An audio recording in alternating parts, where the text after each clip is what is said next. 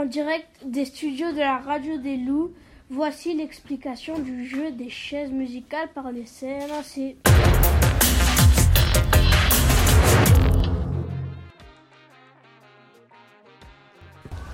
Les chaises musicales.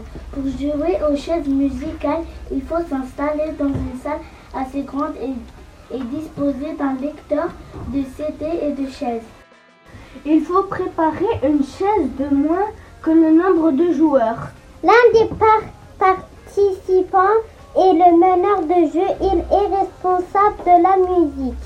Les chaises sont installées et rond, en rond. Le meneur lance la musique et les joueurs tournent autour des chaises. Quand la musique s'arrête, ils doivent s'asseoir.